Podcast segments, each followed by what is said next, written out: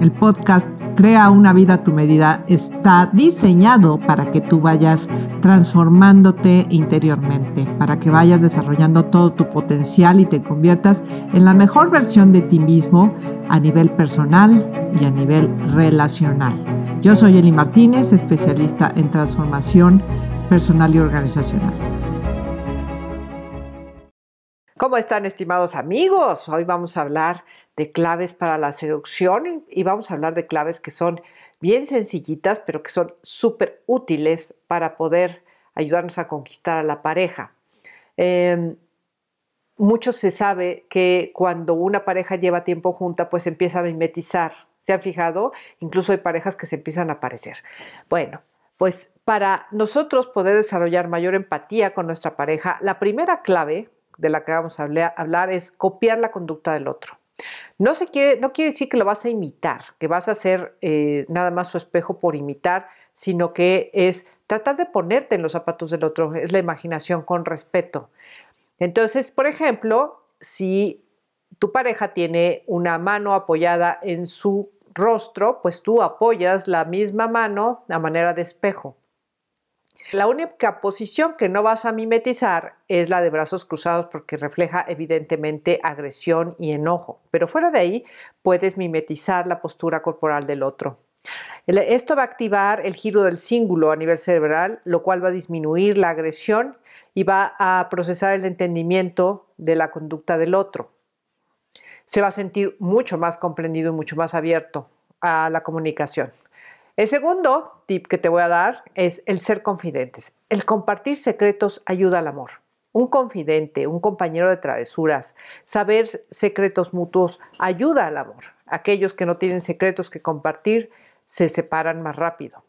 Este proceso favorece la activación de la amígdala cerebral y del hipocampo, conductas con memoria que fortalecen el aprendizaje. Entonces, eh, ábrete a la vulnerabilidad con tu pareja, y obviamente, si tu pareja se muestra vulnerable contigo, ten el respeto de no compartir sus secretos y sus, sus vulnerabilidades. ¿Qué le estoy diciendo?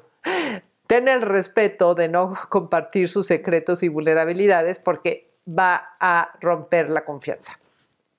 El tercer tipo, tercer clave, es escribirle. Ahora que tenemos tantas maneras de hacerlo y tan sencillo, con pocas palabras, sin involucrar mucho tiempo, envíale un mensajito, una frase. Esto produce un evento de activar áreas cerebrales que permiten la memoria y la desensibilización de un problema. Tocar los sentimientos eh, ayuda a, la, a través de la ínsula cerebral, el cíngulo y la parte prefrontal, ayuda a disminuir el enojo. A ver chicos, fíjense, Escribirle, no saturarlo, por favor, ¿ok? Está bien que quieran mandar mensajes, pero que no sea cada hora y que no sea algo repetitivo, sino que sea algo sorpresivo. Y, por ejemplo, muchas veces eviten usar el WhatsApp o em, los medios electrónicos y más bien escríbanle notitas y déjenlas pegadas en los espejos, en su cama, en su coche, para sorprender a la pareja. El cuarto tip es tomarlo de la mano. Tocar las palmas de la mano sin agarrarlas, simplemente acariciándolas, a veces sin tocarlas por varios minutos, genera en el cerebro la necesidad de continuar el proceso. Activar de esta forma la corteza prefrontal, frontal y disminuir las proyecciones negativas límbicas puede cortar un proceso de discusión y favorece al perdón. Fíjense, tan solo tocar las manos, o sea, eh, ir rozándolas, las palmas de las manos les quiero decir que esto produce también oxitocina. La oxitocina es la hormona del vínculo, acuérdense, y de la intimidad. Y para que una pareja permanezca junta a lo largo del tiempo, es importante la producción de la oxitocina. Eh, y si quiere, por ejemplo, evitar el truene en las relaciones, hagan lo siguiente. Esto es un tip muy sencillito. Acérquense a su pareja como si la fueran a abrazar, más bien la abrazan, de preferencia de corazón a corazón, y dejen caer el peso de su cuerpo en el otro. El acto instintivo de la pareja va a ser retirarse durante unos minutos o unos momentos después, pero tú le vas a decir, no, espérate, quiero estar contigo y quédate con, con tu pareja unos momentitos más porque esto va a empezar a producir oxitocina de manera muy importante, lo cual va a generar una relación mucho más cercana.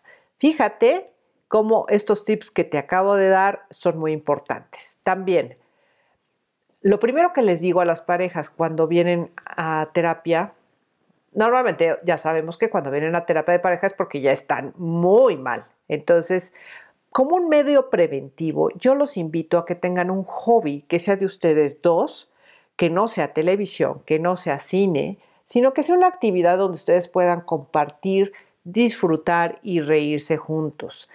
Esto va a hacer que la pareja se una mucho más. Pueden ser clases de baile, clases de pintura, eh, ciclismo, em, hacer algún ejercicio que les guste a ambos, en fin.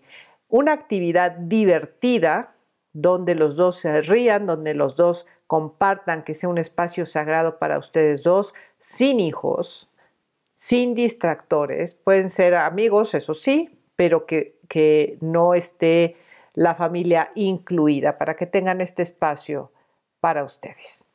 Pues bueno, espero que estos tips, que aunque sean sencillitos, les ayuden a tener un mejor vínculo con su pareja. Yo soy Eli Martínez y te espero en estos podcasts de Crea una vida a tu medida. Puedes seguirme en mis redes www.elimartinez-01.com eh, o en mi hashtag elimartinez01. Bye bye.